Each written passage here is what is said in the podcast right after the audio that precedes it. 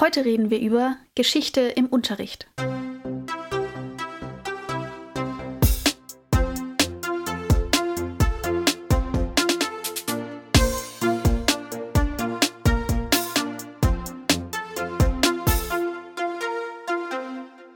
Damit herzlich willkommen zu Dreiviertelwissen, unserem Podcast, wo wir versuchen, aus unserem Halbwissen zu ganz vielen verschiedenen Themen endlich mal Dreiviertelwissen zu machen.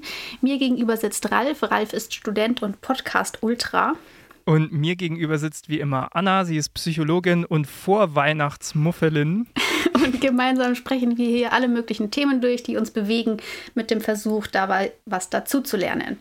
Genau. Und heute machen wir den Abschluss von unserem Jahresthemenschwerpunkt, wo wir ja über ganz viele verschiedene geschichtliche Themen geredet haben und das alles so unter der Überschrift hatten, was wir in der Schule nicht gelernt haben. Und heute wollen wir mal über das Gegenteil reden, und zwar darüber, was wir denn eigentlich in der Schule in Geschichte gelernt haben. Genau, aber vorher gibt es noch eine kleine Hausmitteilung sozusagen. Ähm, in der letzten Folge haben wir mit sehr wenig Energie gestartet und am Anfang darauf hingewiesen, dass wir uns beide recht müde fühlen. Ähm, eigentlich nur so im Versuch darauf hinzuweisen, da, dass es eben so ist und dass wir trotzdem gerne den Podcast machen, aber falls wir ein bisschen Low Energy rüberkommen, dass das nichts mit dem Thema zu tun hat. Trotzdem hat uns das Feedback erreicht, dass es erstmal nicht so motivierend klingt, in den Podcast einzusteigen und dann erstmal zu hören, ja, die sind müde und dass es vielleicht tatsächlich dadurch auch geklungen hat, als würden wir das Thema nicht so ernst nehmen. Mhm. Genau das Gegenteil ist der Fall. Ähm, ich ja. fand die letzte Folge eigentlich echt super, also so vom eigenen Gefühl her. Und ähm, genau, also wir wollten nochmal klarstellen, das wollten wir natürlich nicht erreichen und wir nehmen das mit als Feedback. Wir wollten euch einfach nur wissen lassen, falls wir da ein bisschen zu wenig Energie hatten. Genau, also uns ging es eigentlich um genau das Gegenteil, nämlich ja. zu sagen, wir interessieren uns voll für das Thema und nehmen das sehr ernst und wollen aber nicht den Eindruck erwecken durch unsere Müdigkeit, dass es nicht so ist. Ähm, genau, aber das heißt, wir müssen sowas einfach in Zukunft besser und anders kommunizieren. Oder einfach lügen. Ja, aber ich meine, das Ganze ist ja auch einfach ein Freizeitprojekt von ja, ja. uns, also zumindest für mich natürlich nochmal mehr, weil ich ja nebenher auch, also ich arbeite ja auch einfach. Ich studiere nur, Ralf, das ist keine Ralf Arbeit. studiert nur in Anführungszeichen. nee, das natürlich nicht. Aber du, ich meine, du studierst ein Thema, was mit ja. Podcast produzieren verwandt ist. Ähm, Medienzeug. Medienzeug. Ich habe gestern was gehört, da, äh, da hat eine äh, Freundin, die ähm, die Pädagogik studiert, äh, hat gesagt, weil also bei Medien ist ja immer dieses Ding, ich studiere irgendwas mit Medien. Mhm. Und sie hat gesagt, ja, ich studiere irgendwas mit Menschen. Das fand ich richtig gut. Das würde auf dich wahrscheinlich auch passen. Ja, im erweiterten Sinne studiere ich was oder ich habe was mit Menschen studiert. Ja. ja. Genau, worauf ich eigentlich hinaus wollte, war, dass dadurch, dass es ein Freizeitprojekt für mich ist, oh ja, es stimmt, mir schwer fällt, deswegen komplett das auf so einer ganz professionellen Schiene zu fahren, um mir das null anmerken zu lassen, wenn ich müde bin. Hm. Und das letzte Mal, also ich hatte da einfach eine wahnsinnig anstrengende Phase und war einfach sehr müde und mir war klar, dass ich das nicht ausblenden würde können. Deswegen glaube ich, wir müssen besser kommunizieren und nicht stattdessen lügen, wenn sowas vorkommt. Also ich bin Team Lügen, Anna ist Team die Wahrheit okay. sagen. Lasst uns wissen, ähm, was ihr davon haltet. Okay. Nein, äh, ich gebe dir völlig recht. Wir müssen das einfach besser kommunizieren. Und ja, es ist auch vielleicht doch mal ein guter Hinweis. Ähm, wir sind hier keine absoluten äh, abgekochten Podcast-Profis. Und deswegen, ähm, ja, lernen wir auch immer gerne dazu, wie, das, wie wir den Podcast auch einfach an sich noch besser machen können. Genau. Gut, wir haben diese, dieses Jahr ganz viel über Geschichte gesprochen. Wir haben uns äh, die, den Zerfall Jugoslawiens angeschaut. Wir haben uns die Geschichte und Gegenwart von Myanmar angeschaut. Wir haben uns die Geschichte von Japan angeschaut und wir haben uns äh, die Geschichte von Französisch-Guyana und dabei auch ein bisschen den europäischen und vor allem den französischen Kolonialismus angeschaut. Und zu dem Kolonialismus-Thema werden wir auf jeden Fall nochmal eine eigene Folge machen yep. müssen. Wir dachten, es wäre eigentlich eine coole Idee, das Jahr so abzuschließen, dass wir sagen, okay, wir haben jetzt so ein bisschen eine Bandbreite an Themen gebracht, die wir äh, in der Schule eben nicht gelernt haben. Da kommen natürlich noch ganz viele dazu. Wir werden auch weiterhin Geschichtsfolgen machen. Mhm. Das ist klar, äh, nur nicht mehr halt schwerpunktmäßig, also nicht jedes zweite Mal, sondern vielleicht immer wieder mal, wenn wir Zeit haben, weil die sind sehr rechercheintensiv und, und wenn wir halt irgendwie ein gutes Thema haben, das uns am Herzen liegt. Beziehungsweise ihr könnt gerne auch weiterhin äh, Themen vorschlagen. Wenn ihr sagt, zu dem und dem geschichtlichen Thema fände ich es mal cool, eine Folge zu hören, dann äh, können wir uns ja. das gerne mal anschauen. Aber heute wollten wir dann zum Abschluss dieses Schwerpunkts eben mal nochmal zurückgehen und äh, ein paar Fragen beantworten, die so ein bisschen zeigen, also wir machen es natürlich wieder falsch rum, vielleicht hätten wir so anfangen sollen, ja, äh, mit unserer Unzufriedenheit dem Geschichtsunterricht gegenüber, weil das war ja eigentlich unser Ausgangspunkt. Wir haben gesagt, äh, wir haben in der Schule Geschichte gelernt, aber irgendwie nicht so, wie wir es gerne gehabt hätten, vielleicht. Ja, oder nicht das, was wir gerne gelernt hätten. Genau. Und deswegen werden wir heute die Fragen klären, äh, was haben wir eigentlich damals in der Schule gelernt? Äh, Anna hat dazu ihre alten Schulhefte ausgegraben. Ich muss das jetzt aus der Erinnerung zusammenpuzzeln. Dann reden wir ein bisschen drüber, wie haben wir den Geschichtsunterricht so erlebt. Also ähm, wie waren die Lehrer, Lehrerinnen und so, wie, wie wurde das Ganze aufgebaut und aufgezogen. Dann wollen wir uns ein bisschen Gedanken drüber machen. Und da wird es dann natürlich auch wieder sehr subjektiv, also wie könnte man Geschichtsunterricht verbessern aus unserer Sicht. Und äh, wie immer gilt, äh, bitte, bitte äh, gebt uns Feedback dazu, gebt uns eure eigenen Gedanken, diskutiert mit, dann machen wir eine schöne kleine Intervention zusammen, packen diese Gedanken in ein Päckchen und äh, hauen die wieder raus in die Welt. Ich weiß auch nicht, was heute mit mir los ist. Und dann kümmern wir uns auch noch um die bisschen größere Frage, äh, wie könnte man das Bildungssystem im Allgemeinen verbessern? Also sehen wir da irgendwelche Probleme oder ist es top in Deutschland? Genau, und über den letzten Punkt, dass wir darüber reden, darüber hat mich Ralf nicht informiert vorher. Doch, das hatten wir in unserer Sitzung, in unserer nee. Themenfindung haben wir das besprochen. Oder ich habe es mir jedenfalls nicht gemerkt. Entsprechend habe ich dafür leider nichts vorbereitet, weil ich das vor 20 Minuten erfahren habe. Und ähm, dann werden wir so ein bisschen freestylen in dem Bereich vielleicht. Macht nichts, dafür habe ich am meisten vorbereitet. Für den Rest muss ich freestylen. Also von daher, es wird eine, eine äh, bunte Folge heute, eine wunderbare, ein Wild Ride, wie man so sagt. Okay. Ich habe das Mikro gehauen, Entschuldigung. Ein Auf und Ab der Gefühle. ja, ich sollte nicht gestikulieren beim Reden. Äh, Im Podcast sieht sowieso niemand. Okay, dann steigen wir doch mal ein. Äh, Anna, was haben wir denn in der Schule in Geschichte so gelernt? Ich kann mich erinnern an ganz viel Römer. Aber ja. es liegt auch daran, dass ich die sechste Klasse zweimal gemacht habe. Ah, ja. ja, ich habe auch sehr viel zu Rom und Griechenland gelernt. Ach stimmt, ähm, die Griechen gab es auch noch, ne? Die ja. Griechen gibt es auch noch. Sehr viel Mittelalter. Hm. Mehr Mittelalter. Ähm, dann sehr viel Erster und Zweiter Weltkrieg, Nationalsozialismus. Sehr viel DDR. Nationalsozialismus. Also vielleicht steigen wir da mal ein, ja. Also gefühlt war bei mir, also, na, was heißt gefühlt? Wir haben äh, dann in der neunten und zehnten Klasse haben wir uns sehr viel mit Nationalsozialismus beschäftigt und dann als, also mhm. also wir waren bei dem bayerischen Gymnasium, ja. Und dann als die Oberstufe kam, war es dann so, dass man gesagt hat, okay, wir fangen jetzt wieder von vorne an sozusagen in der Geschichte, aber wir betrachten das Ganze ein bisschen aus einer anderen Perspektive, obwohl ich diese andere Perspektive nie so ganz. Also ich habe den Unterschied jetzt nicht so krass gespürt. Man hat vielleicht ein bisschen komplexere Quellen gelesen, aber das war es dann auch. Dann ging es eigentlich in der 12. Klasse auch nochmal sehr viel um Nationalsozialismus. Aber also was mir dabei so immer ein bisschen gefehlt hat, oder jetzt rückblickend vor allem fehlt, wir haben viel gelernt, was passiert ist, aber wir haben ganz wenig eigentlich drüber geredet, die, die gesellschaftliche Dimension, die das heute, also Auswirkungen, die es auch heute noch hat, oder also die Verbindung zu, zu, zu heute sozusagen mhm. und, und die Auswirkungen davon. Also wir haben, also es war dann mit Ende des Zweiten Weltkriegs war das Thema bei uns auch immer vorbei und also sowas wie die Gründung Israels oder die, ja, die, also alles, was es an Folgen auch für die Weltpolitik und so weiter hatte, diese, dieses ganze Ding, das, das haben wir immer nur so angerissen, aber nie dann auch zu diesem, zu, zu dem Ganzen connected. Und das finde ich eigentlich richtig schade. Da ist richtig äh, Potenzial verschenkt, sozusagen. Ja, also ich glaube, das ist auch so mein, mein größter Kritikpunkt am Geschichtsunterricht, dass einfach so viel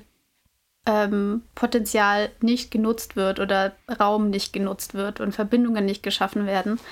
Ähm, und ich meine, wir haben sehr, sehr viel über Nationalsozialismus geredet und ich finde das grundsätzlich auch sehr, sehr gut, dass das diesen großen Stellenwert einnimmt. Aber ich finde es in Teilen. Ja an manchen Stellen zu detailliert und an anderen Stellen zu wenig detailliert. Ja. Und halt insbesondere diese ganze Aufarbeitung und wie dann, also mit dieser ja, super gelaufenen Entnazifizierung, das ist dann halt irgendwie gar kein Thema. Oder es wird dann noch so kurz angesprochen mit diesen Persilscheinen und sowas. Das hatten wir schon kurz.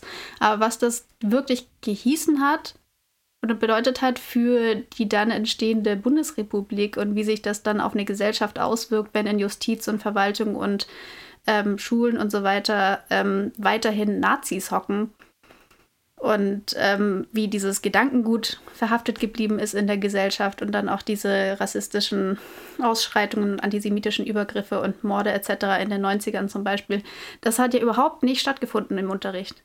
Nee. Und das finde ich mega gefährlich, weil das halt suggeriert, das war bis 45 und seither haben wir die BRD und wir haben unser Grundgesetz und ähm, wir haben das irgendwie hinter uns gelassen so ein bisschen. Und wir arbeiten das jetzt ja auf. Das yeah. finde ich in Teilen auch einfach gefährlich. Ja, auch. Also bei uns, ich weiß noch, wir haben dann noch so ein bisschen über die 68er geredet und so, aber uns wurde es immer so verkauft als ja und dann haben sich dadurch alle mal mit dem Thema auseinandergesetzt und jetzt ist quasi gut. Also ja. Das, das, ich weiß, das haben die LehrerInnen natürlich nie so direkt gesagt, aber das war so das, was angekommen ist bei mir zumindest mhm. am Ende so, ja, okay, also erst wollte niemand drüber reden, weil das war so nach dem Krieg und so. Und dann, dann kamen die 68er und dann hat man mal drüber geredet und dann gab es diese Entnazifizierung und damit ist es schon ganz gut. Und ich meine, es ist ja auch, also ich muss mal sagen, es ist ja auch gut, dass wir in einem Land leben, das überhaupt das versucht hat ja, anzustreben. Also da kann, natürlich kann man da noch viel kritisieren in der Umsetzung, aber ich glaube, wir sind in, in einigen Dingen da wirklich weiter als andere Länder auf der Welt mit Vergangenheitsbewältigung, siehe USA zum Beispiel. Ja. Oder Japan, was wir ja auch schon als Thema haben. Japan, ja. Also, und auch nochmal, ich finde es sehr gut, dass wir viel über den Zweiten Weltkrieg geredet haben und ja. über die Nazi-Zeit. Ja, voll. Ähm, aber ja, also, was mir zum Beispiel auch so eingefallen ist, so Dinge, die, sie, die heute noch aus der Nazi-Zeit da sind, so, also mhm. zum Beispiel irgendwelche Phrasen, die eigentlich aus der Nazi-Zeit kommen, die heutzutage so im allgemeinen Wortschatz angekommen sind und sowas. Das wäre halt auch echt mal interessant zu machen, anstatt, keine Ahnung, dann die Schlacht von Stalingrad so im Detail ja, durch zu. Ja. ja. Also, Oder Gesetze zum Beispiel, die ähm, dann, ja. da gibt es ja auch einige. Ich meine, manche sind inzwischen abgeschwächt oder gibt es nicht mehr, aber manche sind auch weiterhin irgendwo da. Und ähm, ja ja, sowas spielt, kommt halt auch nicht vor, so Zeugs. Und nee. ähm, das finde ich nicht gut und stattdessen gehst du dann irgendwie alle Dateien, äh, die nicht Dateien, Parteien ähm, durch, die den Reichstag ähm, äh, gebildet haben bis 1933 und in welcher Besetzung und dann sämtliche Präsidialkabinette und sonst was.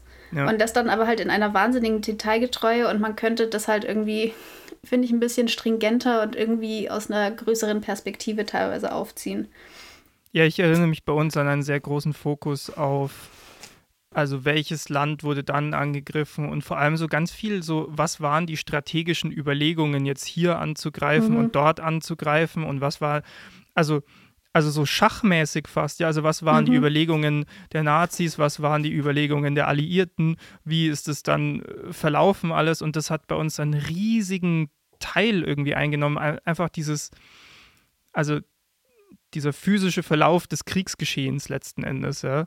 Und ich dachte mir, also jetzt, als ich für die Folge so drüber nachgedacht habe, das ist zwar irgendwie also bestimmt, also ich meine, es ist schon irgendwie cool zu nachzuvollziehen und, und interessant nachzuvollziehen und bestimmt catcht man damit als Geschichtslehrer vielleicht auch die, äh, die Aufmerksamkeit der Leute so ein bisschen mehr. Ähm, aber es sind letzten Endes nicht die Dinge, die so relevant sind für heute noch. Ja. Ja, das habe ich, also ich habe ein bisschen im Freundeskreis auch rumgefragt, wie da Leute den Geschichtsunterricht erlebt haben. Und was da auch immer wieder kam, dass es halt sehr, sehr viel um so Ämter und Regierungen und Jahreszahlen und so weiter geht oder Die ging. Guten alten und, Jahreszahlen. Und wenig darum, wie zum Beispiel das Leben zu bestimmten Zeiten dann für die normale Bevölkerung ja. war. Und das ist jetzt ja auch wieder das, also, dass es dann halt um irgendwelche, das geht ja nur um, wie Staaten miteinander interagieren oder darin dann vielleicht doch so ein paar Personen. Aber was zum Beispiel das Leben in einer Diktatur für verschiedene Bevölkerungsgruppen konkret bedeutet hat, das ist dann auch wieder ganz viel untergegangen. Und ja, das führt dann halt auch irgendwie ja. wieder zu so einer Entmenschlichung, weil du, weil du es halt dann viel dann immer nur noch auf diese Mechanismen irgendwie reduzierst, wenn du es also, dir anschaust. Also ich habe ja, ich habe ja vorhin schon mal angeteasert, ich habe die sechste Klasse ja zweimal erlebt, mhm. ja, und auch Geschichte in der sechsten Klasse. Und ich war immer, also ich war immer ein Schüler, der sehr interessiert an Geschichte als Fach war. Das war krass, weil ich hatte halt zwei verschiedene Lehrer, eine Lehrerin und einen Lehrer. Und der, der Lehrer, den wir hatten, als ich das das erste Mal gemacht habe, also der, von dem habe ich wirklich gar nichts mitgenommen. Das war so trocken und das war so Jahreszahlen fokussiert. Mhm. Ja, so, ja, und in dem Jahr war dann die Schlacht und in dem Jahr war dann das und in dem Jahr war folgendes. So. Mhm.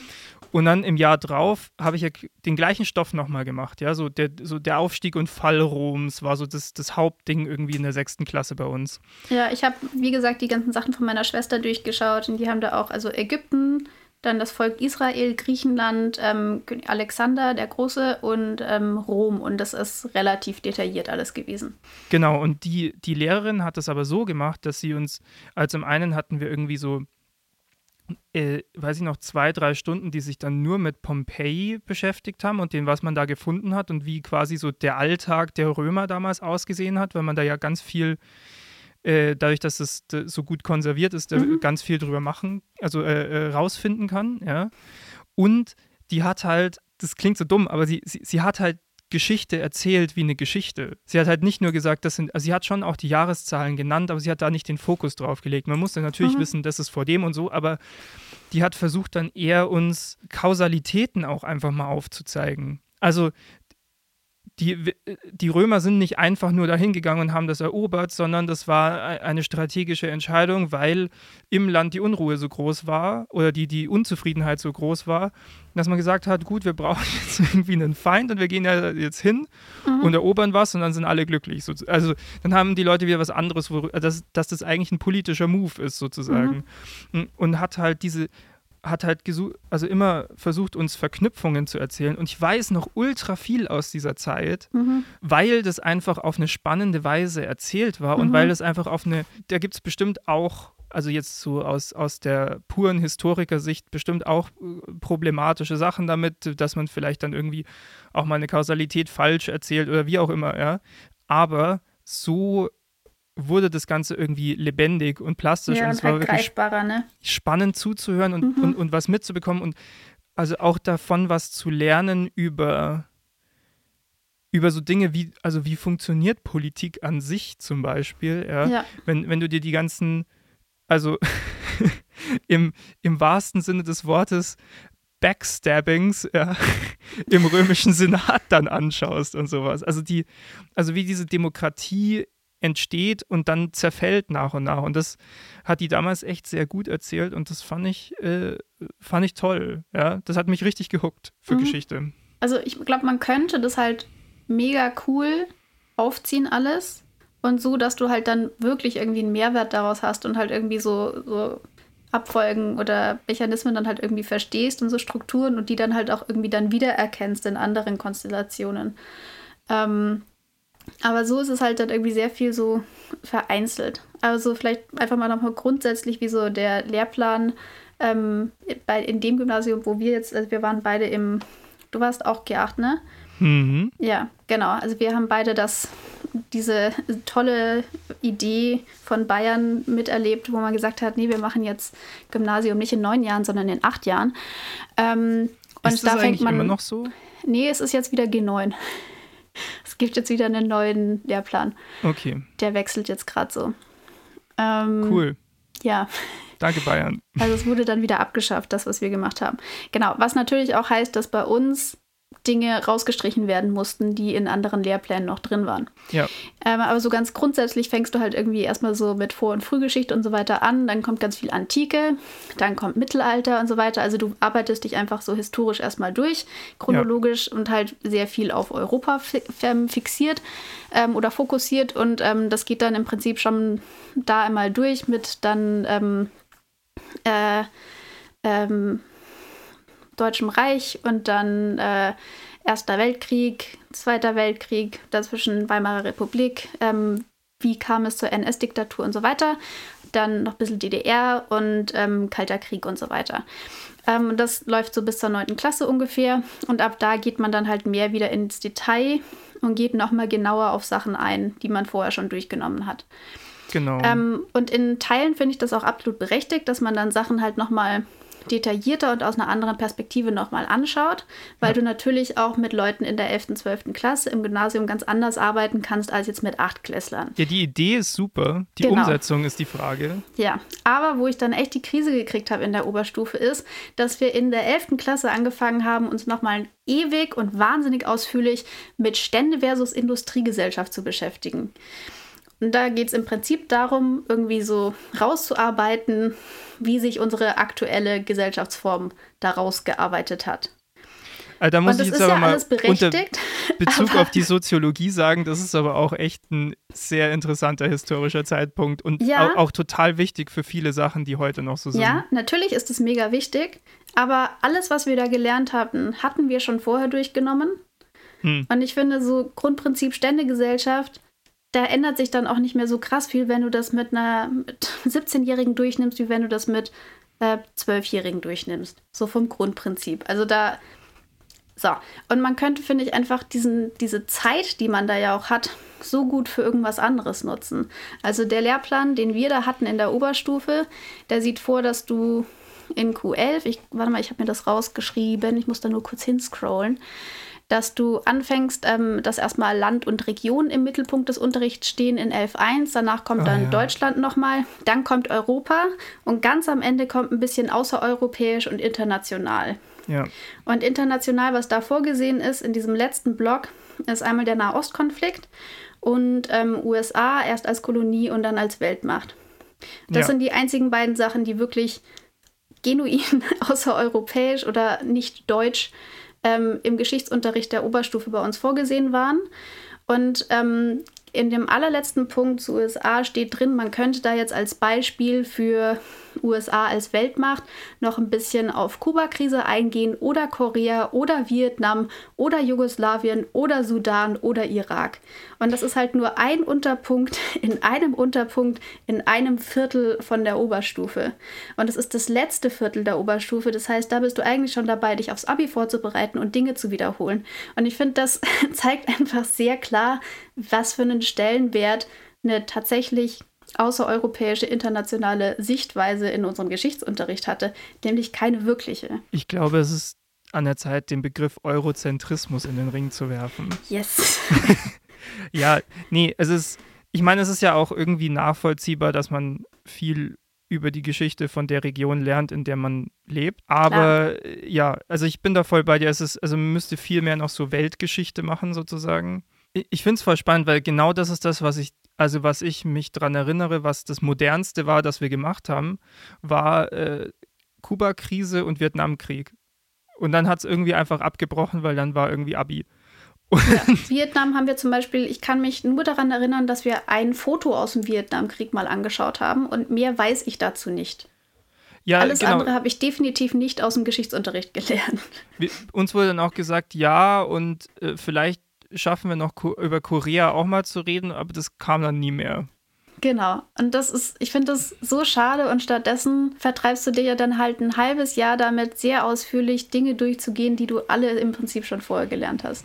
Ja, also dieses Stadt-Land, dieses, dieses Halbjahr, das, das weiß ich noch, ich glaube, das war das langweiligste Halbjahr, das ich je in Geschichte ja, hatte. Genau, weil, das war weil, also furchtbar. Also, weil, weil es nicht mal, also jetzt auch mal so im, im, im Rückblick, also mit, mit dem bisschen Soziologiestudium, was ich jetzt hier auch äh, habe, gesprochen, das war ja nicht mal, dass man dann irgendwie wirklich interessante soziologische Beobachtungen da drin hatte, die, also die dir, also vor allem es wurde nie zur heutigen Gesellschaft so connected. Also sozusagen, mhm. das ist daraus entstanden oder dass man dann mal irgendwie über den Kapitalismus äh, wirklich gesprochen hätte oder so. Ja. Ich weiß noch, wir haben da einen Haufen Quellen gelesen, die wirklich die langweiligsten Quellen waren, die, die, die, also den Alltag von irgendwelchen Bauern beschrieben haben. Und das ist ja cool. Also wir haben das ja vorhin auch gesagt, man sollte ja auch ein Gefühl bekommen für, wie fühlt sich das Leben damals an. Damals mhm. an. Aber wenn du ein halbes Jahr lang nur irgendwie Quell, also immer nur die gleichen, also die hatten ja alle den gleichen Alltag. Also es ist ja egal, ob der jetzt, ob das jetzt der Huber Franz oder der, der, der andere ist, ja, also.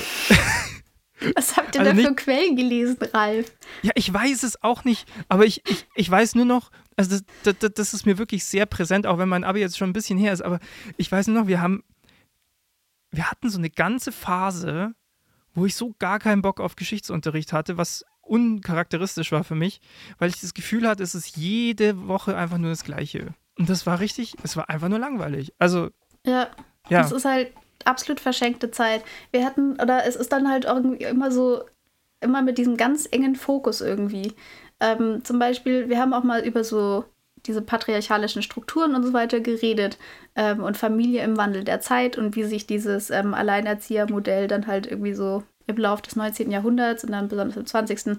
halt auch nochmal mehr, also überhaupt erst rausge ähm, rauskristallisiert hat, so im Prinzip. Und wie das halt mit Industrialisierung und so weiter zusammenhing, was ja sogar interessant ist, aber da hat es dann halt auch aufgehört und es ging dann nicht weiter, dass man dann gesagt hat, okay, in welchen Gesetzen, zum Beispiel in der frühen BRD, hat man das dann immer noch gesehen. Ähm, und was ist davon vielleicht immer noch übrig? Sondern das hört ja. dann, also eine Geschichte ist halt immer Geschichte, das heißt, es ist vorbei.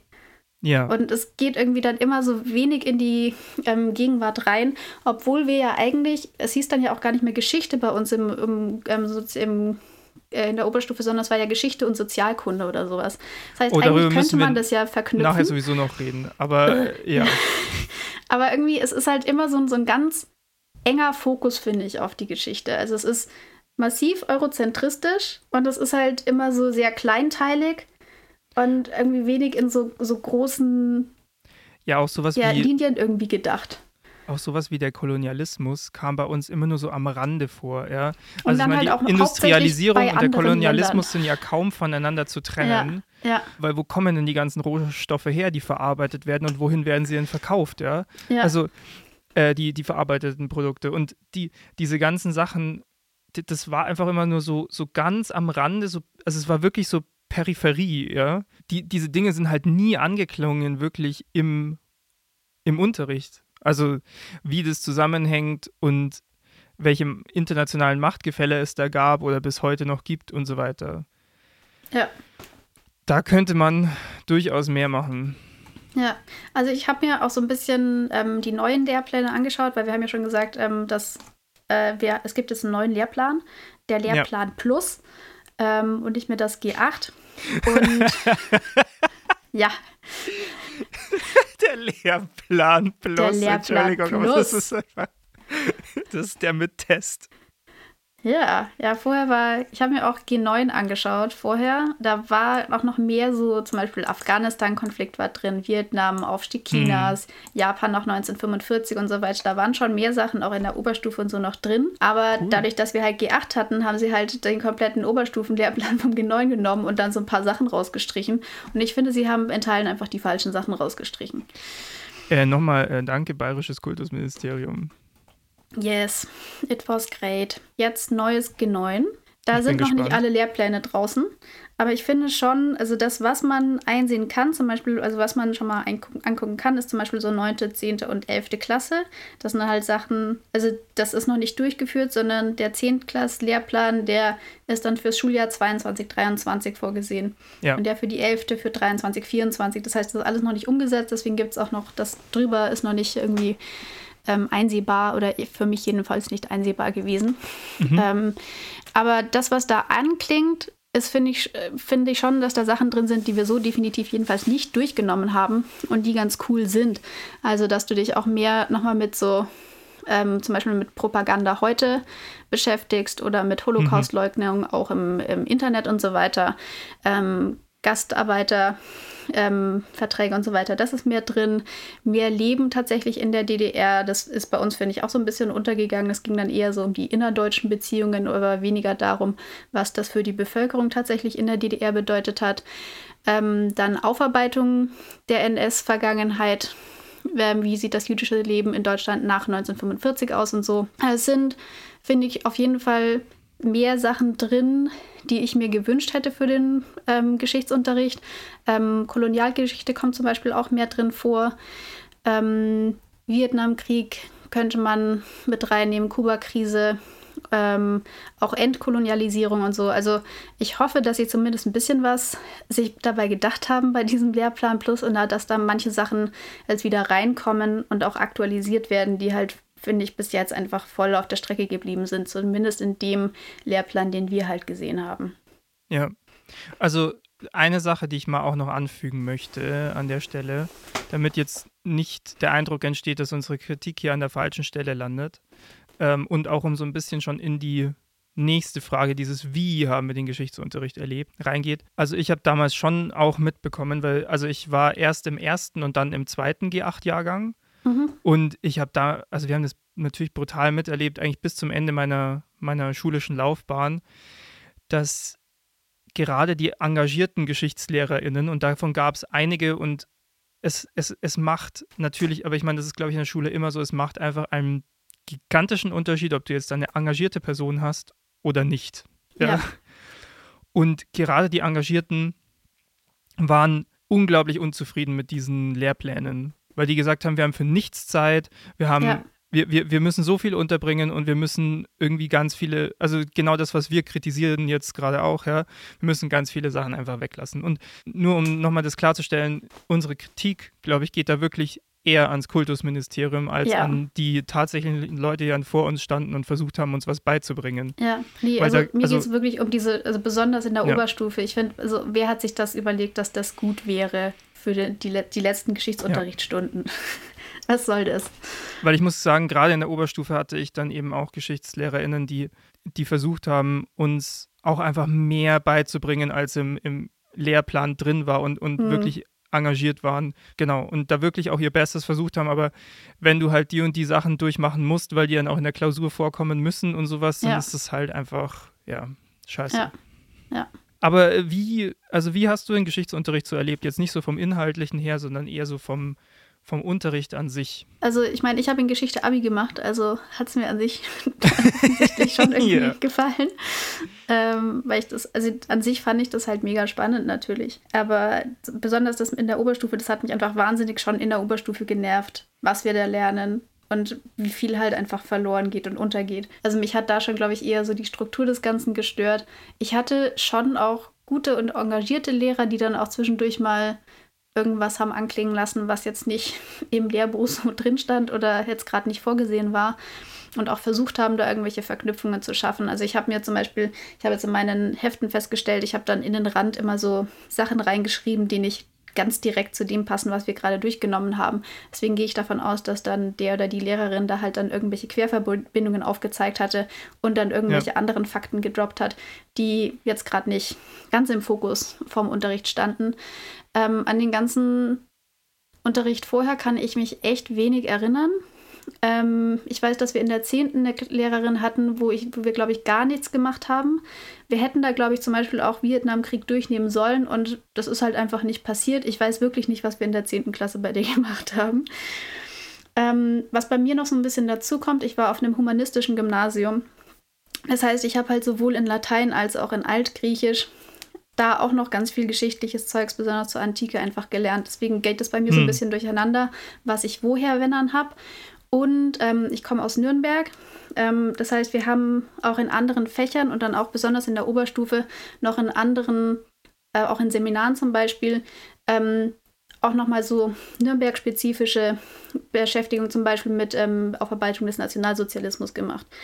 Ähm, deswegen hatte ich da, glaube ich, sehr viele Quellen, wo das, wo immer irgendwie so geschichtliche Anteile drin waren. Deswegen fällt es mir so ein bisschen schwer, rauszukristallisieren, was jetzt genau davon ich wirklich im Geschichtsunterricht gelernt habe und was hm. irgendwo anders. Ja, aber also ich, ich meine, es ich, waren sehr viele Jahreszahlen, es war sehr viel Mittelalter, es war sehr viel Europa ähm, und irgendwelche mittelalterlichen Könige, die komische Namen hatten. Aber irgendwie mhm. ist halt, finde ich, wenig dann davon übrig geblieben.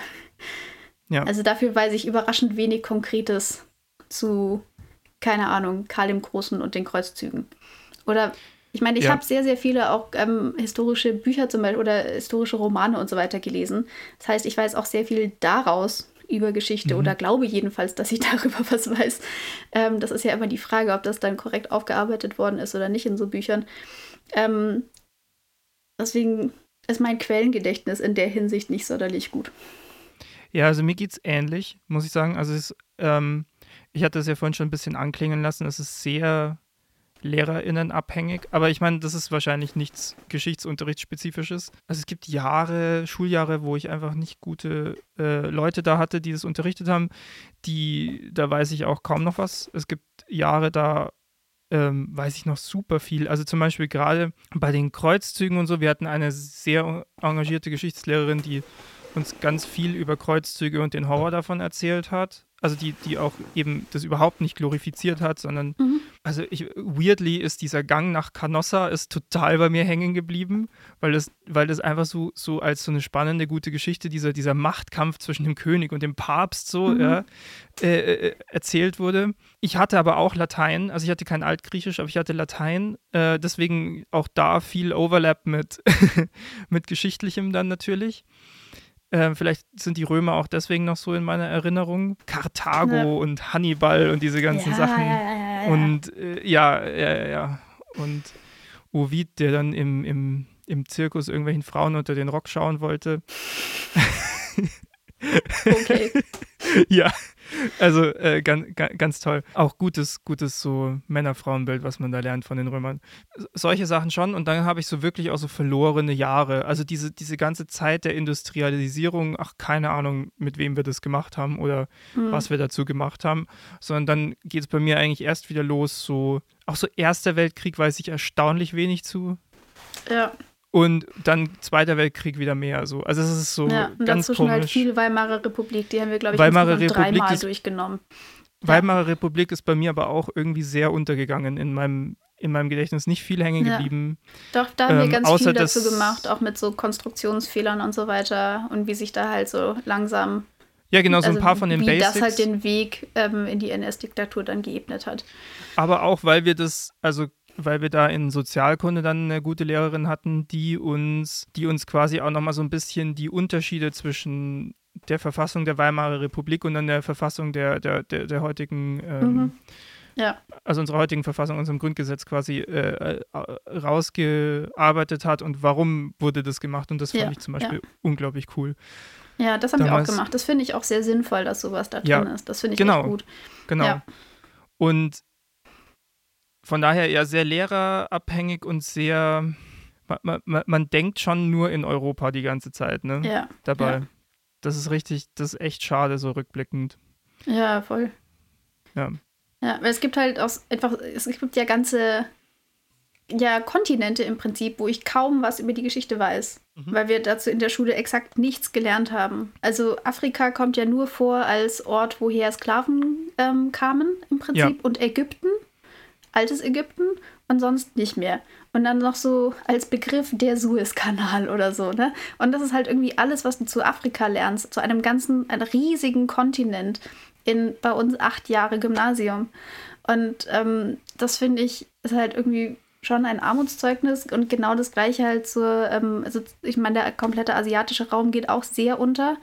Hm. Ähm, und dann Südamerika ebenfalls. Und es, ich habe das so, ah. ich habe das extrem gemerkt, weil ich habe ja dann äh, ein Jahr im Ausland studiert äh, und war in einem, also in einem Umfeld, wo einfach wirklich Leute aus aller Welt da waren. Also da in der Schule waren äh, literally Leute aus allen Kontinenten sozusagen mhm. der Welt und man und bis dahin dachte ich immer, ich bin relativ geschichtsgebildet, weil ich wüsste relativ viel über Geschichte und da habe ich gemerkt, nee.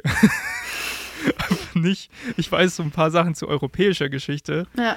Aber es gibt so viele Sachen, die ich nicht weiß. Mhm. Also keine Ahnung, ich hatte zum Beispiel mal ein längeres Gespräch mit, äh, mit einem Typen, der dann mir, äh, der war aus Nigeria und hat mir ganz viel über die Geschichte von Nigeria erzählt und so, was ich vorher noch nie auf dem Schirm hatte. Ja, so, ja. ja. Also da, da habe ich dann sehr gemerkt, oh, da, da gibt es, glaube ich, doch Defizite. so ein oder zwei. Ja. Könnte man sagen. Aber, und, und ich finde halt, weil ich meine, wir kriegen es ja noch nicht mal hin, also zum Beispiel RAF oder sowas kam bei uns auch viel zu wenig vor. Ja. Ne, also das, das ist zum Beispiel Wissen, das habe ich mir Ju alles ja. hinterher angeeignet. Ja. ja. Selbst innerhalb der, Ju der europäischen Geschichte gibt es ja wieder so Sachen, die keine Rolle spielen oder kaum vor äh, vorkommen. So, was weiß ich, äh, die, zum Beispiel diese ganzen anderen totalitären oder autoritären Regime in, in Europa während des 20. Jahrhunderts, besonders in der ersten Hälfte vom 20. Jahrhundert. Ja. Außer der NS-Diktatur. Das kommt ja auch nicht vor. Also Italien, haben, Mussolini, das haben wir mal. oder Mussolini geredet. Das haben wir mal angerissen, so, ja. ja, die Italiener waren verbündet mit, äh, mit Deutschland ja, damals so, und okay, dann haben die halt aha. auch mit verloren. Okay, ja, wow.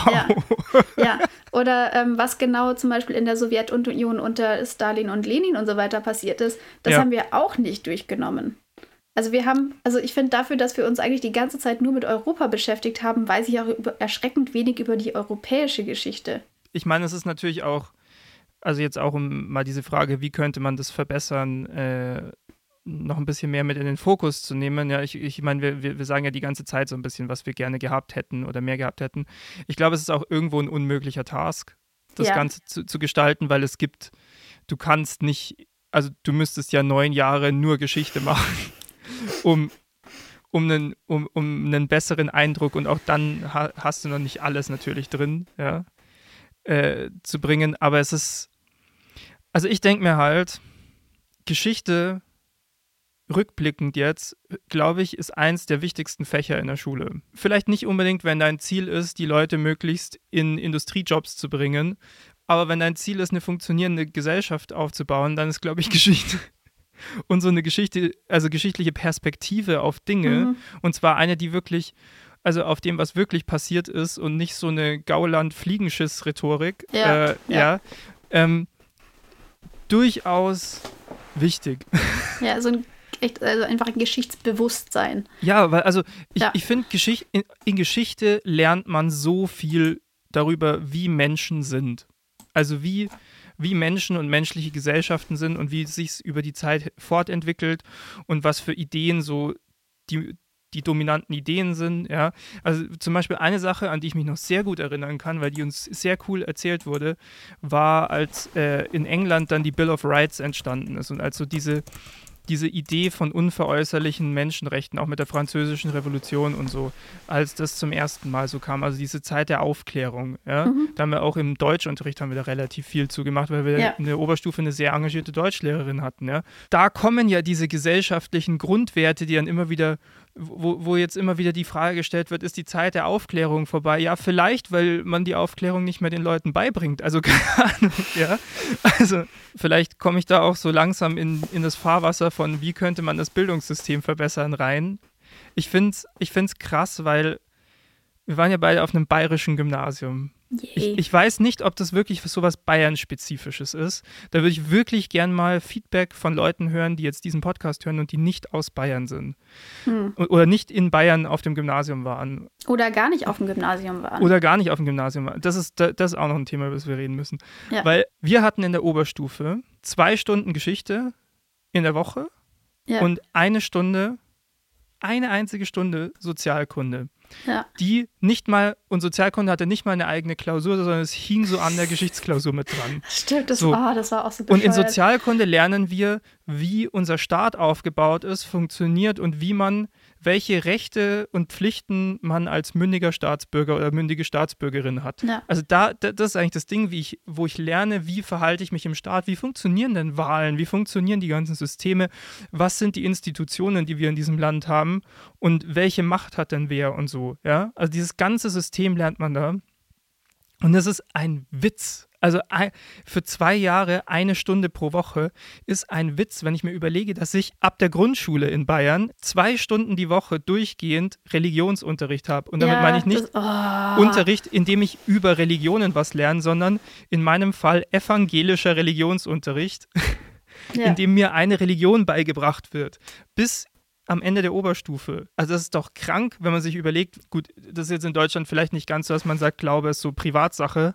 Das ist eher so ein französisches Modell, aber ja, aber offiziell sind wir schon auch, haben wir eine Trennung zwischen Staat und Religion. Genau. Also wir werden ja auf, auf besser darauf vorbereitet, gute Christen zu sein, sage ich jetzt mal im Allgemeinen, ja. Weil für die, also zum Beispiel bei uns gab es auch keinen muslimischen Religionsunterricht, sondern alle, die nicht äh, evangelisch oder katholisch waren, die waren dann nee. in Ethikunterricht. Ja. Alle zusammengefasst. Also einfach ja. alle, die einfach nicht getauft waren oder keinen Bock hatten oder, oder halt einfach einer anderen Religion angehört haben, ja. wurden dann alle irgendwie so zusammengefasst. Und die eigentlich, ohne Scheiß rückblickend, sage ich, ich hätte da hingehen sollen. Weil die, die, haben, haben einfach über verschiedenste Religionen was gelernt, so von außen. Und nicht so die Propaganda von innen, sage ich jetzt mal.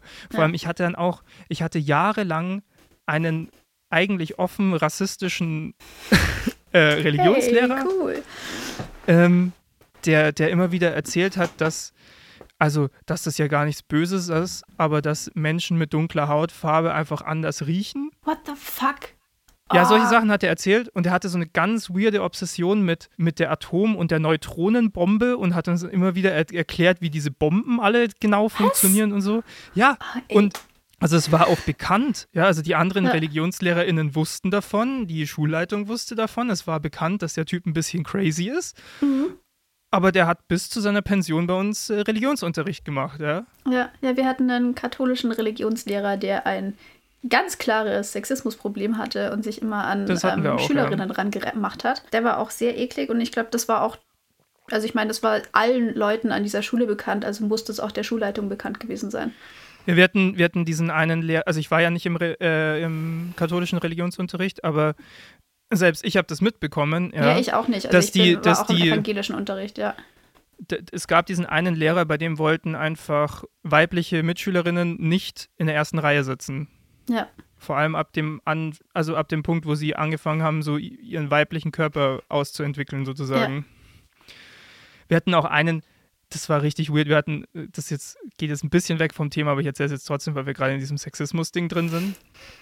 Wir hatten einen äh, Typen, der war Sportlehrer bei uns an der Schule und der war halt unser Oberstufen-Jahrgangsleiter sozusagen. Mhm. Und dann hatten wir so ein Oberstufen-Meeting und wir waren in der Aula unserer, unserer Schule und er stand vor unserem Pult und diese Aula hat, hat eigentlich keine richtigen so Wände, sondern es sind alles so Glas. Die ist komplett, also die ist außenrum so verglast und man kann in den Pausenhof rübersehen.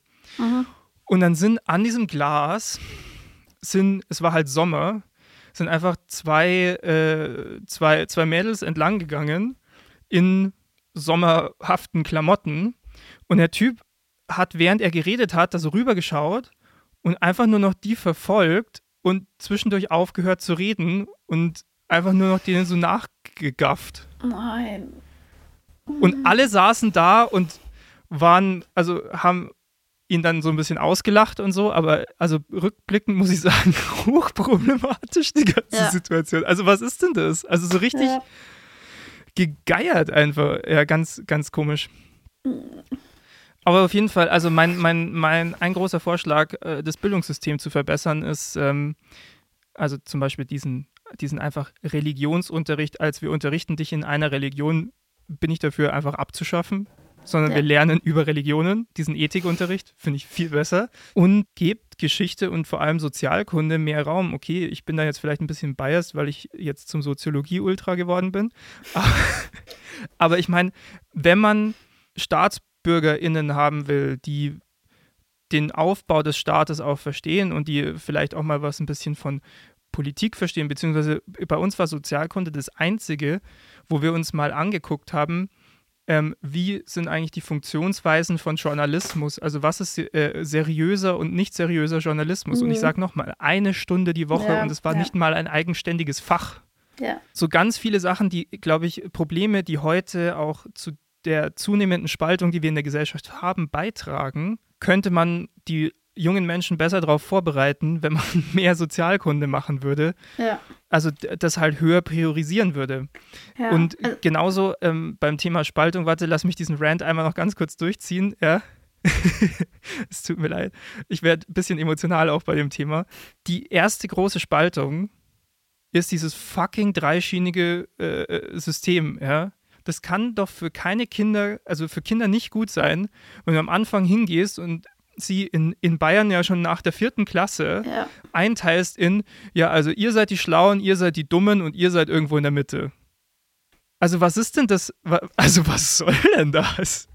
Also so kann man nicht, jedenfalls an, ja. Kann man nicht kann eine Schule ankommen. machen, ja.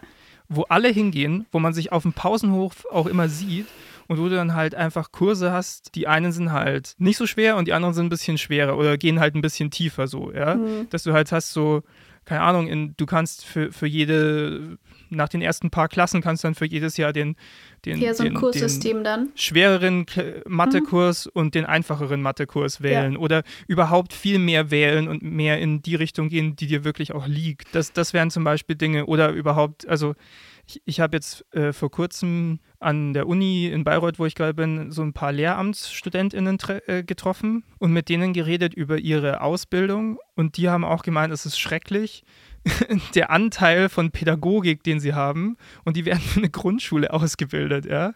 Das Grundschullehramt, mhm. sagen die, ist bei irgendwie 20 Prozent vielleicht. Ja.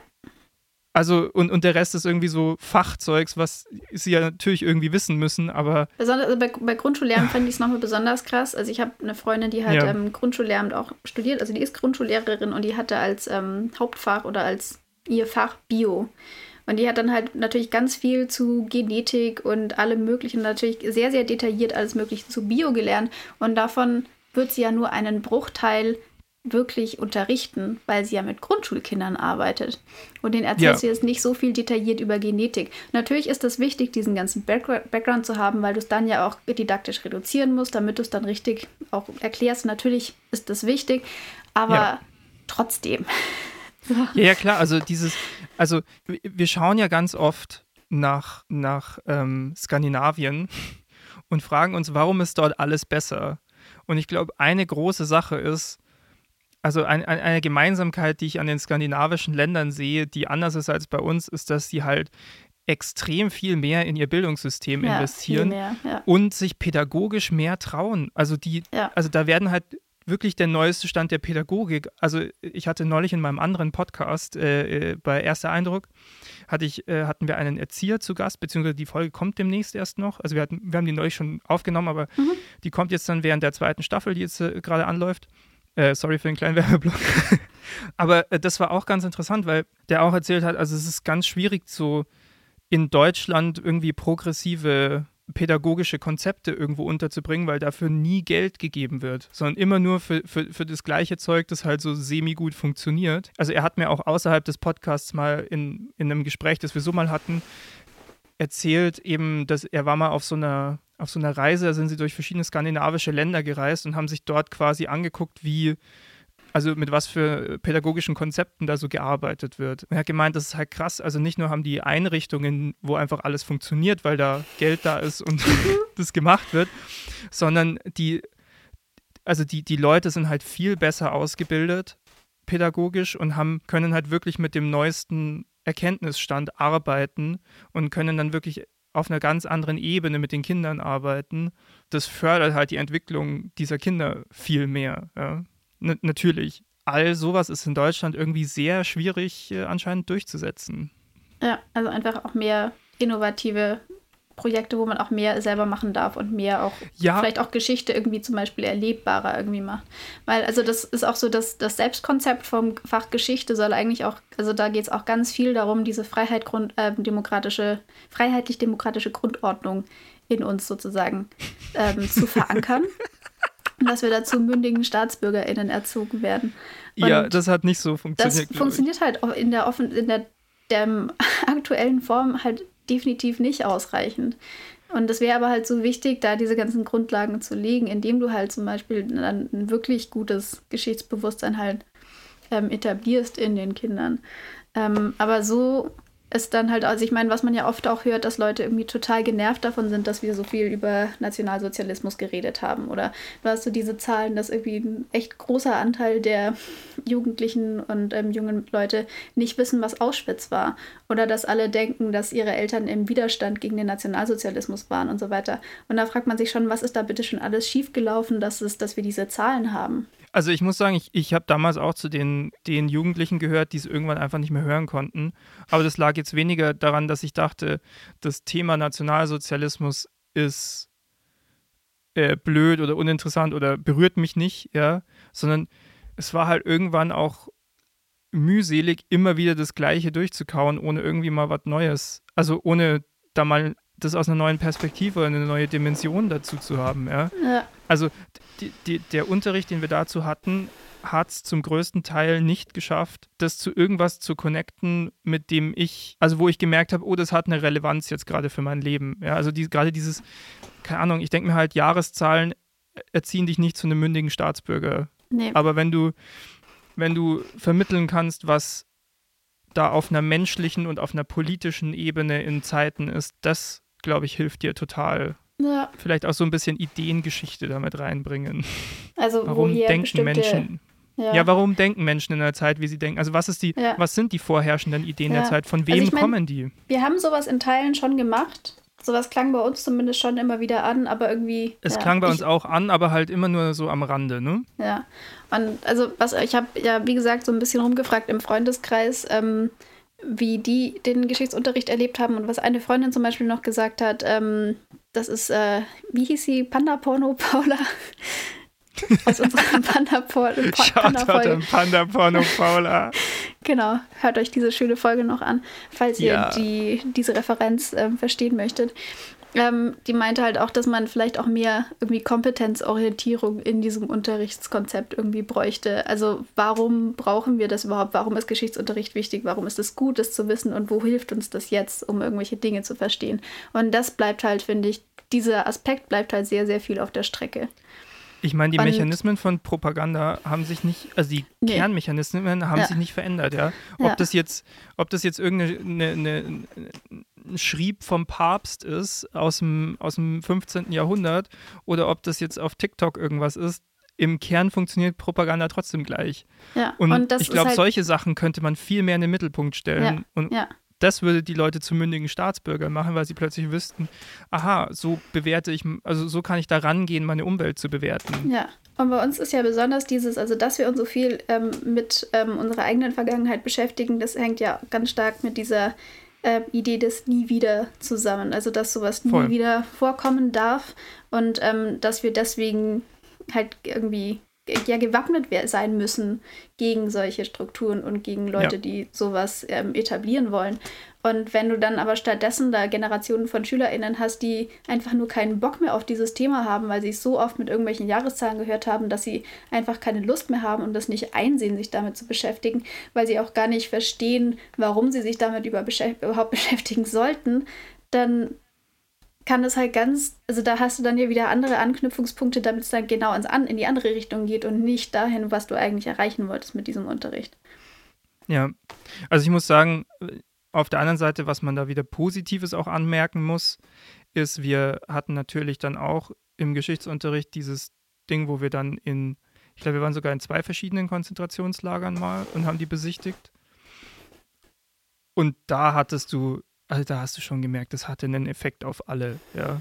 Also wenn du da einfach bist und das siehst, und wir hatten da auch damals sehr gute Leute, die uns da so rumgeführt haben sozusagen und, und die es sehr anschaulich gemacht haben. Und ja, also das sind, das sind, glaube ich, durchaus Sachen, die auch funktionieren, wo, mhm. weil es wirklich auch so erlebbar wird und diese, die Beklemmung des Ortes einfach spürbar wird. Ja, also wir waren auch in einem KZ, wir waren in Dachau, glaube ich, irgendwann so mitten im Hochsommer. Das heißt, es war ultra heiß und das mhm. waren dann schon auch Leute, also besonders halt irgendwelche Jungs unterwegs, die das überhaupt nicht ernst genommen haben und da dann irgendwelche äh, sich irgendwie gegenseitig gejagt haben, um sich mit Wasser voll zu spritzen oder sonst was in diesem Ort, was ich extrem unpassend fand.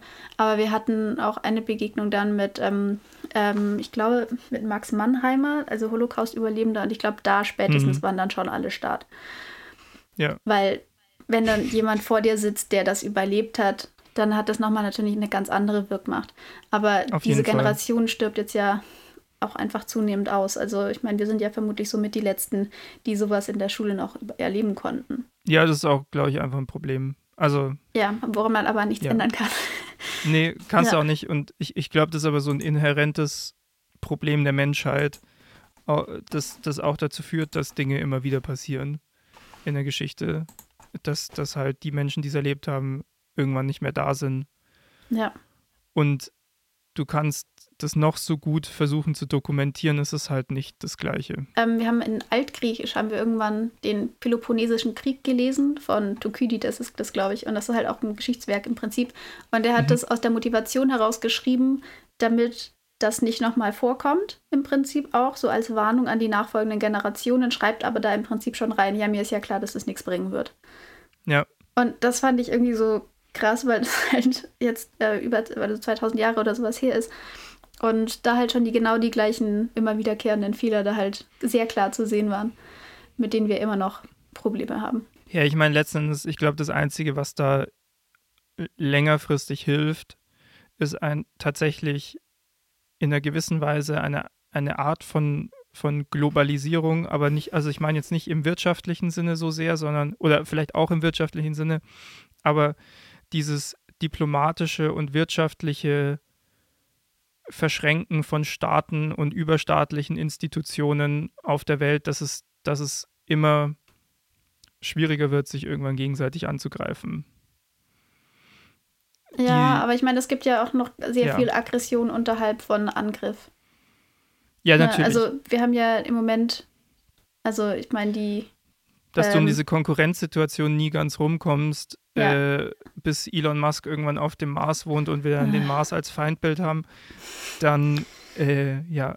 Nee, Nein, aber ich meine, die Industrienationen, ja. die, äh, wir, wir führen jetzt ja keinen Krieg gegen, oder jetzt nicht, ja, oder eher dann, ich überlege gerade, wenn dann sozusagen eher Stellvertreterkriege wieder.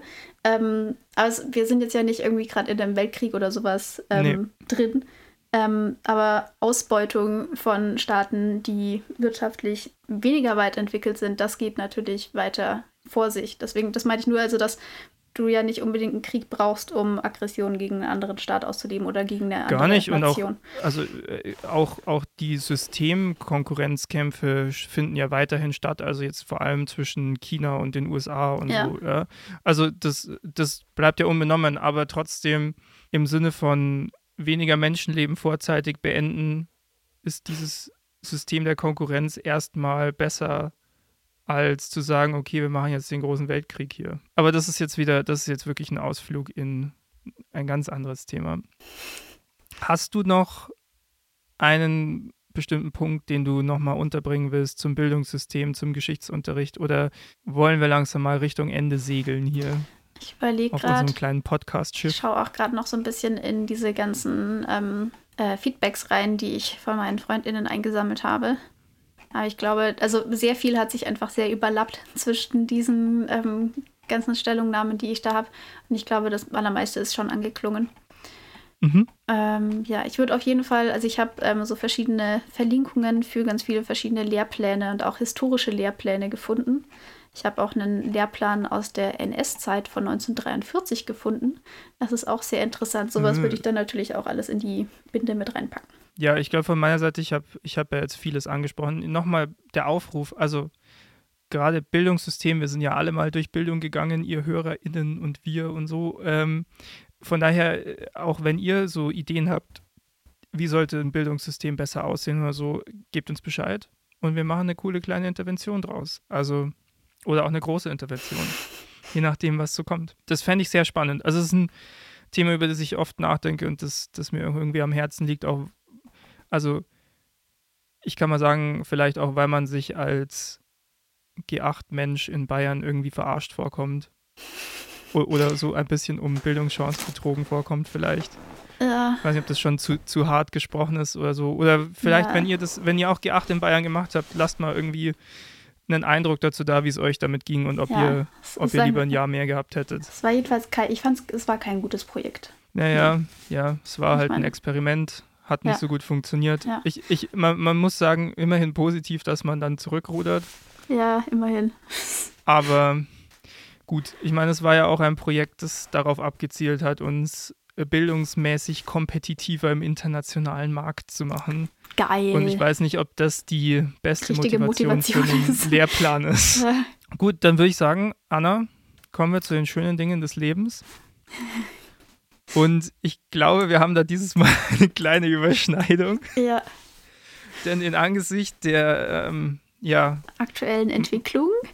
Man, man, kann sagen, der, der aktuellen Eskalation, ja. glaube ich, kann man auf jeden Fall sagen, ähm, haben wir uns jetzt darauf geeinigt, dass für uns beide das schöne Ding des Lebens die Corona-Schutzimpfung ist. Ja. Und wir würden hier gerne beide offiz äh, also ganz offensiv dafür werben, dass falls ihr noch nicht äh, geimpft seid, ihr euch diesen kleinen Peaks in den Arm mal abholt und dann ein paar Wochen später noch einen zweiten. Und dann äh, vor allem auch noch diese Booster-Impfung. Auch das hilft. Genau, und, und wenn ihr schon dabei seid, dann auch noch die Grippeschutzimpfung. Ja, genau, die, die, die tut auch noch weniger weh. Also das ist. ja. die ist auch schon, die ist auch noch länger erforscht, falls ihr davor Angst habt. Auch so zu, zu ganz vielen Dingen rund um die Impfung findet man ganz tolle Informationen, ja. ähm, die auch viele der Ängste, die man vielleicht haben könnte, äh, adressieren und beseitigen können. Vielleicht können wir dazu noch so ein paar Quellen in die ja. Binde auch packen, wo man sich äh, sehr seriös über die Impfung informieren kann. Ich habe jetzt ähm, auch von der Zeit noch eine Zusammenstellung vorhin gesehen, ähm, mit den, äh, wie man mit Leuten argumentieren kann, die sich noch nicht impfen lassen wollen. Ähm, falls ihr da jemanden im Freundes- oder Bekannten- oder Verwandtenkreis habt, ähm, der oder die noch nicht geimpft ist und die ihr gerne überzeugen möchtet, da gibt es auch ähm, so, ja, Argumentationsleitfäden sozusagen, mit denen man das dann vielleicht nochmal probieren kann. Auf der anderen Seite kann ich mal sagen, äh, unsere Hörerschaft können wir ja auf Spotify mal so ein bisschen einsehen, wer, wer ihr so seid. Ja, also nicht, wer ihr jetzt persönlich seid, aber so im Allgemeinen so ein bisschen. Ähm, unsere Hörerschaft ist altersmäßig äh, so im größten Teil zwischen 18 und 30 Jahren. Und interessanterweise ist, dass die Gruppe, in der über 90 Prozent geimpft sind ähm, in der Gesellschaft. Hm. Also auch hier, ähm, also erstmal Props an euch. Ja. Gut gemacht. Wenn ihr zu diesen über 90 Prozent gehört, wofür die Wahrscheinlichkeit hoch ist, weil das ist, wie Prozente funktionieren. Und ähm, Anna verdreht die Augen, alle verdrehen die Augen. Ich bin der Einzige, der es lustig findet. Ich finde es mhm. okay, ich stehe dazu. Und äh, weiter so, ja also wir müssen das jetzt, also wenn ihr schon geimpft seid, dann äh, macht auch mal ein bisschen Werbung dafür. Wir müssen diese 90 Prozent in den Rest der Gesellschaft jetzt mal ausstrahlen. Ja, ja bitte, bitte, bitte. Genau. Ich möchte keine Das machen wir, Welle. danach retten wir dann noch das Klima und ja. dann äh, irgendwann kriegen wir auch Kinder und lassen uns von denen vorhalten, was wir alles scheiße gemacht haben. Ja. Genau. Gut, ich finde sagen, damit. Wir, wir haben uns wenigstens damit impfen lassen. genau. Wir haben es probiert. Genau. Ja. Möchtest du dem noch was hinzufügen? Äh, nee, ich glaube, du hast jetzt alles gesagt. Bitte lasst euch impfen. Tut's für ja. die Leute mit geschwächtem Immunsystem und für alle Menschen, die auf Intensivstationen und insgesamt in Krankenhäusern arbeiten. Ja, ähm, und auch dafür, dass ihr, falls ihr mal auf die Intensivstation müsst, weil ihr, keine ja. Ahnung, einen Unfall mit eurem Fahrrad habt oder so, da auch wirklich hin könnt. Also genau. das wäre ja. schon ganz nice eigentlich, ne? Ja. So. Bitte. Also ich finde es auch krass. Ich hatte eigentlich noch nie so den Punkt, vor Corona hatte ich noch nie so den Punkt, wo ich mir überlegt habe, sollte ich jetzt Fahrrad fahren oder komme ich einfach dann nicht mehr ins Krankenhaus, falls irgendwie was passiert. Ja, das ist halt das ist schon heftig, wenn man darüber nachdenkt, ja. Ja, das ist eine neue Erfahrung für uns ja. hier in Deutschland. Gut, und mit diesem wunderbaren, schönen Ding des Lebens, mit diesem motivierenden Gedanken. Nee, die, ich meine, die Impfung ähm, ist eine super Sache. Damit enden Die Impfung ist super, ja, genau. Ja. Also die Impfung ist unser schönes Ding des Lebens und genau. Ich würde auch sagen, impfarm einfach Wort des Jahres. und zwar im positivsten Sinne. Ja. Ähm, genau, damit so. würde ich sagen, wir hören uns in der nächsten Folge. In der nächsten Folge die große WM der Tiere. Es geht weiter. Wir, wir machen, wir, wir setzen noch einen drauf auf Oktopoden versus Pandas. Ja, Nächstes Mal die große WM an der den Tiere. großen Erfolg dieser Folge an. Und ja, es diesmal seid dabei. mehr Tieren. Ähm, es, wird, es wird verrückt. Ihr werdet trotzdem was lernen. Ja. Und ich glaube, es wird ganz unterhaltsam. Ich habe schon ein paar geile Tiere auf dem Schirm, die ich hier, die ich hier anführen werde. Ja, ich auch. Es wird genau. gut. Ja. Und dann sehen wir, hören wir uns dann und ich sage ciao. Ciao.